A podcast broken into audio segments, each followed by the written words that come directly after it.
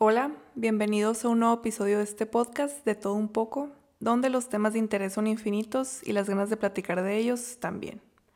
Pues en este episodio vamos a platicar de lo que ignoramos de la salud mental y daré una breve historia sobre los trastornos mentales y cómo fue evolucionando el trato a las personas que tienen algún trastorno mental, ¿no?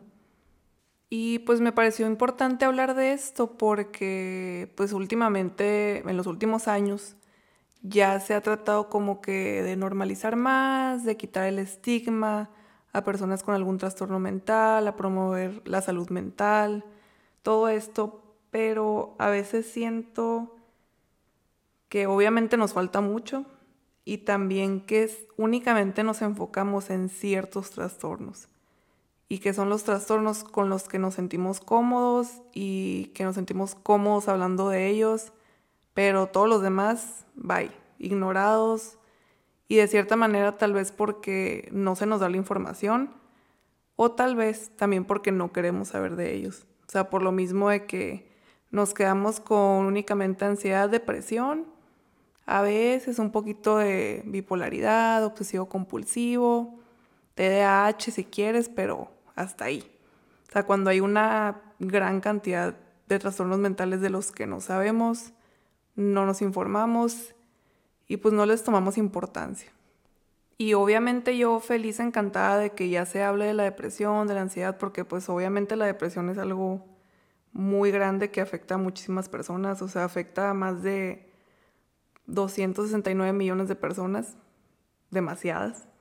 Pero también tenemos, ponle tú, la bipolaridad, 45 millones, esquizofrenia, otro tipo de psicosis, 21 millones, demencia, 50 millones, sin mencionar los trastornos de conducta alimentaria, adicciones, del neurodesarrollo, o sea, toda esta cantidad de trastornos mentales que afectan a millones de personas y de los que no tenemos conocimiento, pues. Y también quise hablar de la historia porque siento que es importante ver conductas o actitudes pasadas que se tenían hacia personas con algún trastorno mental, porque pues podemos ver las que ya no se hacen, literalmente no se hacen, pero hay unas que no de manera literal, pero aún se siguen haciendo, ¿no? Ciertas conductas y actitudes.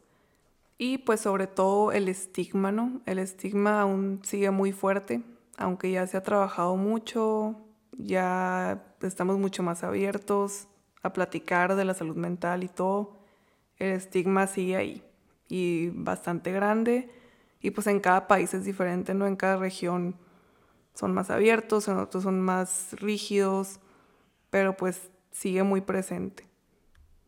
Pero bueno, ahora sí quiero empezar ya por la historia darles un poquito de la historia, de cómo se veían antes los trastornos mentales o la locura, ¿no? Como se le decía antes, a los locos, como se les decía. Y pues la, mayor de, la mayoría de esta información la voy a sacar de un libro que se llama Historia de la locura en la época clásica, el volumen 1, que es de Michel Foucault, que era sociólogo, filósofo, historiador, psicólogo de todo y la verdad, todo su trabajo está muy interesante, se lo recomiendo. Este libro, si les interesa saber de la psiquiatría, de los trastornos mentales, su historia, muy recomendado. Y pues hace planteamientos muy interesantes acerca de la locura, ¿no? Pero en eso no nos vamos a meter, nos vamos a quedar únicamente con la historia. Y pues bueno, vamos a empezar con la antigüedad, y por antigüedad me refiero a Mesopotamia, antigua Grecia, antigua Roma, pero pues en este tiempo la locura se veía como algo sagrado. O sea, se pensaba que era algo que era obra de dioses o de demonios.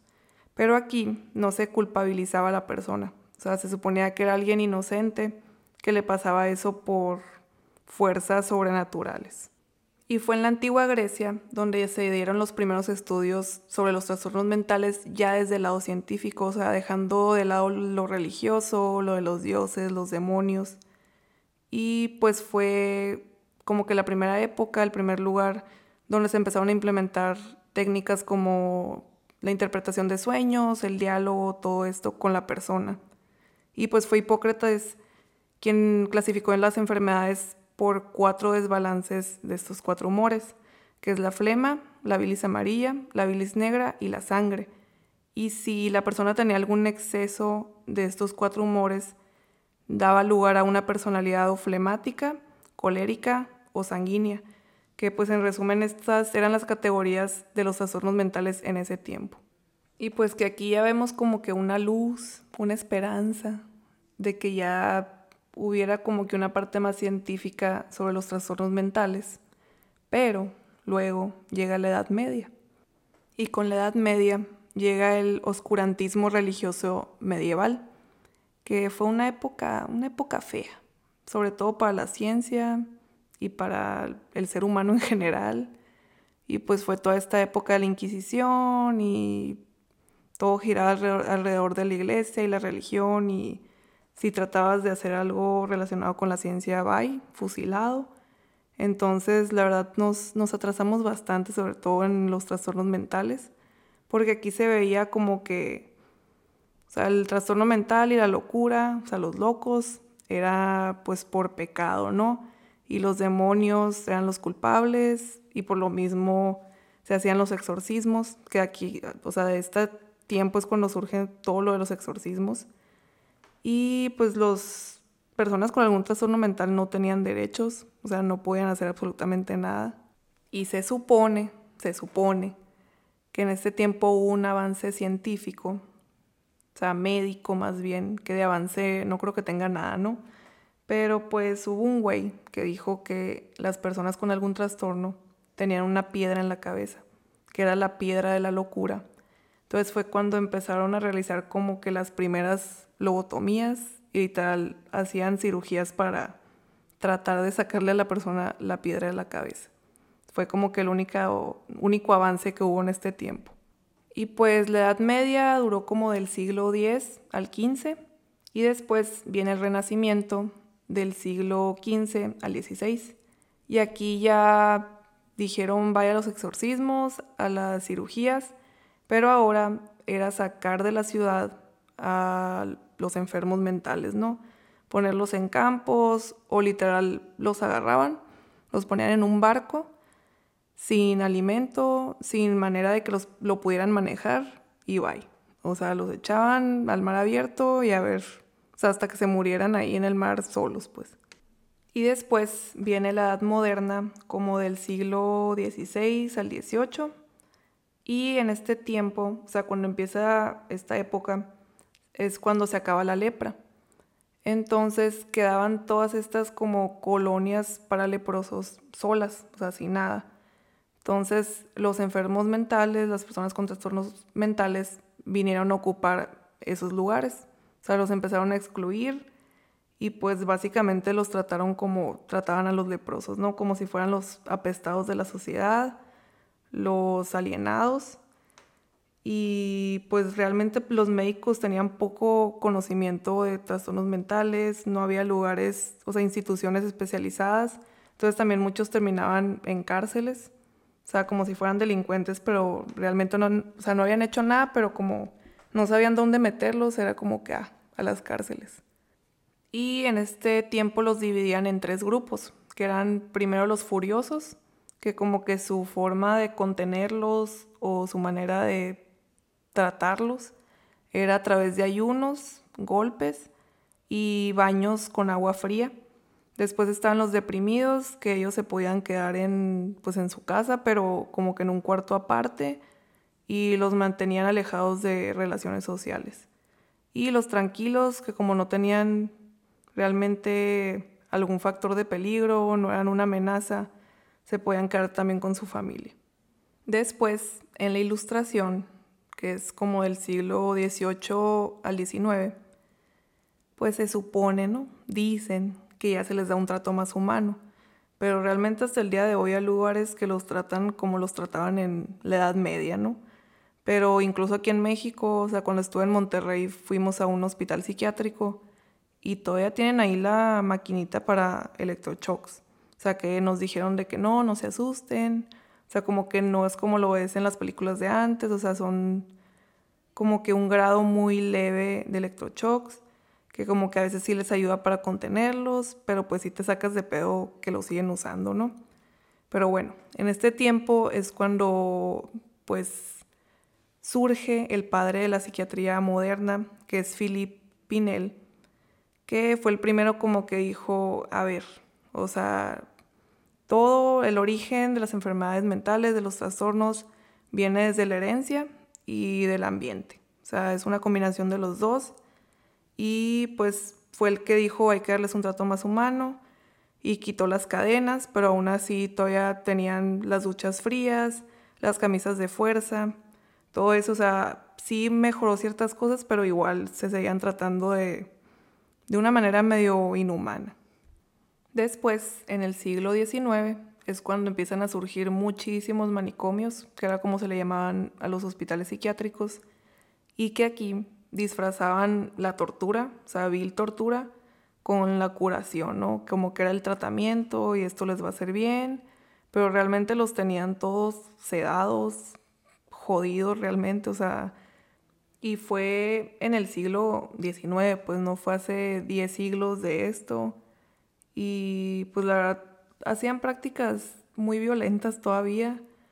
Eh, en algunos lugares, no en todos, eh, se supone que les ponían como que un hierro caliente, o sea, como si el que le ponen a los caballos aquí en la nalga, pero literalmente en la cabeza de la persona, porque se suponía que con esto ya iban a recobrar el sentido, todavía se practicaba la lobotomía, todo esto, o sea, para tenerlos como zombies, haz de cuenta. Y ya en el siglo XX surgen dos concepciones de como que el origen de los trastornos mentales. Primero está la biologista, que pues que el origen es desde lo biológico y lo genético. Después está el psicologista, que se supone que los trastornos mentales surgen de un desbalance psíquico y que estos se tienen que resolver por medios psicoterapéuticos, que es lo que defendía Freud y como que sí aceptaban que había cierta parte biológica, pero más que nada era algo psíquico, ¿no? Y pues Freud fue el que vino como que a cambiar el rol del médico, que realmente ahorita ese rol pues es el del psicólogo, ¿no? Que ya surge lo de escuchar, lo de la psicoterapia, lo de sentarte con la persona y no nomás ver la parte biológica y que esta concepción biologista se ha tomado de mala manera, ¿no? O sea, para hacer mal. O sea, con esta concepción los nazis pues empezaron a esterilizar y a exterminar alrededor de unas 300.000 personas con trastornos mentales y con alguna discapacidad, porque como es algo genético, pues los veían como inútiles y que pues estaban amenazando la pureza aria, ¿no? Y pues en el siglo pasado como en los años 60 surgió el movimiento antipsiquiatría. O sea, que literalmente querían erradicar la psiquiatría, que obviamente no se erradicó, pero pues la psiquiatría sí tomó ciertas cosas de este movimiento para bien. O sea, como quitar las lobotomías, o sea, eliminarlas, no practicarlas, que estén prohibidas, los comas insulínicos, los electroshocks, que pues en ciertas partes aún se implementan estas cosas, pero se ha hecho un gran avance y ya no se hace de la manera que se hacía antes. Y pues el empezar a ver los hospitales psiquiátricos como un lugar únicamente para las crisis, o sea, no para tener ahí a las personas con algún trastorno mental, o sea, como si fuera ahí te dejo y ahí te quedas y ahí te abandono y tratar de como excluirlos de la sociedad, sino que se reintegren a la sociedad y que un hospital psiquiátrico sea únicamente para crisis o, para personas que no tienen un apoyo familiar. Y que pues obviamente si hay partes de la psiquiatría que falta mejorar y también pues en el siglo pasado fue como que el boom de los psicofármacos, que cada vez va más en aumento pues el consumo y que es algo muy delicado y es bastante difícil encontrar el medicamento que te sirva a ti. Hay personas que pueden estar años y por eso muchas veces pierden fe en que realmente los psiquiatras estén haciendo su trabajo. Pero pues es algo, es algo difícil de encontrar, o sea, tu medicamento. Y aparte también que está el riesgo de la dependencia, todo eso. O sea, sí, están todos esos, esos argumentos en contra, pero la verdad hay ciertas personas, ciertos trastornos que en verdad necesitan medicamento. O sea, en verdad necesitan ir con un psiquiatra porque únicamente la ayuda psicológica de una terapia no, o sea, no se va a armar, pues. O sea, y lo ideal sería eso, o sea, tener como que la ayuda terapéutica con un psicólogo y aparte de la mano con un psiquiatra, que a veces no siempre es posible para todas las personas, pero es lo ideal. Pero sí, un psiquiatra a veces es totalmente necesario. Por eso sí están todos esos argumentos en contra, pero es necesario, o sea, se necesita el psiquiatra. Y a veces sí es muy necesario tener un equipo o un trabajo multidisciplinar. O sea, por lo mismo que dije que los trastornos mentales, o sea, hay muchos y hay muchos que no se pueden definir de una manera clara. O sea, el DSM5, que es un manual como de diagnóstico para trastornos mentales, de lo, o sea, están todas las categorías, clasificaciones y pues es la herramienta que usan psiquiatras, psicólogos, investigadores para diagnosticar y para investigar trastornos mentales, ¿no? Y que en su primera versión, que salió en 1952, tenía alrededor de 106 trastornos mentales. El último que salió, o sea, la última versión del DSM, eh, ahorita tiene 216. Y esto nomás va en aumento. O sea, no se me haría raro que la siguiente versión tenga más. No creo que baje. Y pues que el DSM5 sí es una súper herramienta, te ayuda muchísimo, o sea, para diagnosticar, para investigar, para saber todas las categorías que hay sobre trastornos, pero igual tiene sus limitaciones y que hay ciertos trastornos de personalidad que no se pueden definir de una manera clara. Y pues sí, o sea, el DSM5 no es la ley y no es todo lo que hay. Y que a veces pues cada persona vive su trastorno de cierta manera, con síntomas diferentes. Y pues que también dentro de los trastornos mentales hay mucha comorbilidad, que esto es que no tengas nomás un trastorno, sino que tienes varios o que compartes síntomas de varios. Entonces, si es, la neta, el diagnóstico es algo bien complicado, o sea, si es mucho trabajo y que a veces he escuchado personas de que, ah, es que fui con tres psicólogos y tres me dijeron algo diferente. Y pues es lo mismo, ¿no? O sea que pues el DSM5 no, no es la ley y que muchos trastornos mentales comparten los mismos síntomas, pues. Entonces sí es algo complicado, pero de igual manera el DSM5 te ayuda muchísimo. Y pues después de miles y miles de años de tortura, de malos tratos, hasta el siglo pasado, o sea, hace unos años, las personas o sea, empezaron a voltear a ver y decir, hey, está mal, o sea, les tenemos que dar un trato digno, un trato humano, porque simplemente son personas, o sea, sí, con un trastorno mental, pero eso es algo que la persona tiene y no es la totalidad de la persona. Y pueden ser personas totalmente funcionales, siempre y cuando tengan ¿no? el tratamiento adecuado.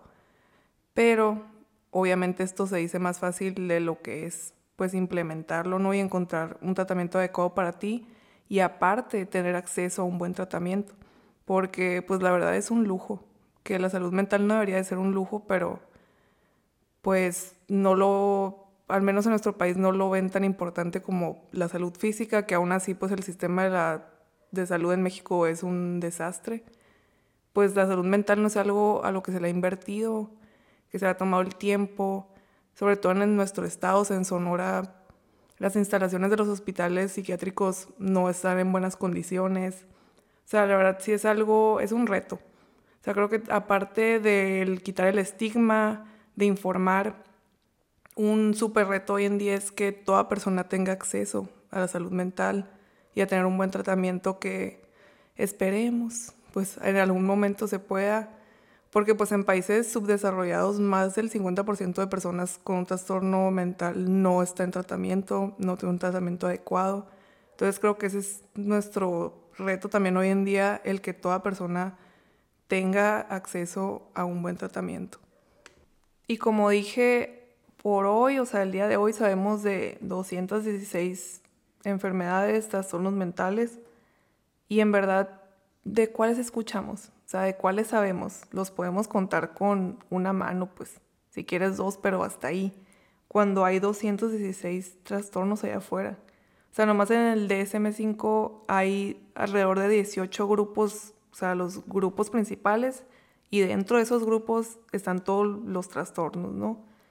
Entonces, sí siento que ignoramos mucha, o sea, gran parte de lo que es la salud mental, de los trastornos que existen, y que muchos, o sea, muchas de estas enfermedades las agarramos y las queremos poner como las ponían antes en colonias de los leprosos y allá quédense y únicamente con lo que nos sentimos cómodos, o sea, con esto queremos saber, de esto puedes hablar, pero si se trata de todo lo demás, no gracias. Entonces me surgió la idea como que pues dedicarle un episodio a cada uno de estos grupos principales, que son pues 18, y dedicarle pues todo el episodio y explicar ya cada uno de los trastornos que entran dentro de este grupo, ¿no? Para así, o sea, tanto informarles a ustedes de todos los trastornos que existen, informarme yo, o sea, porque realmente yo no me he puesto a leer todo el DSM-5, o sea, yo me incluyo con ustedes de que aunque soy psicóloga, yo no sé todos los trastornos que existen, y aunque me sentara a leerlo, no se me van a grabar, porque son un chingo, pues. Pero, pues sí, o sea, me va a ayudar tanto a mí para informarme y para informarles a ustedes. Entonces se, me haría muy padre eso, como que dedicarle un episodio a cada uno de estos principales grupos, explicarlos y pues sí, dar buena información. Y pues para promover eso de no dejar de lado ciertos trastornos, que son la mayoría, y empezar a hablar de todos esos que no hablamos y empezar una conversación y que personas que los tengan se sientan libres de expresarlo, de, o sea, de contar su experiencia, todo esto. Y pues sí, entonces realmente este episodio fue más que nada como que una introducción de por qué quiero hacer esos episodios, o sea, los futuros episodios que voy a hacer sobre este tema. Y pues espero que lo hayan disfrutado, como que la breve historia de cómo era el trato a las personas con trastornos mentales, de lo que hemos avanzado, cómo estamos hoy en día y pues también la importancia de no ignorar todos aquellos pues de los que no hablamos y así. Entonces, la verdad, no sé si vaya a ser el siguiente, ya el primero de esta serie, pero igual va a estar muy padre, espérenlo y pues nos vemos en el siguiente.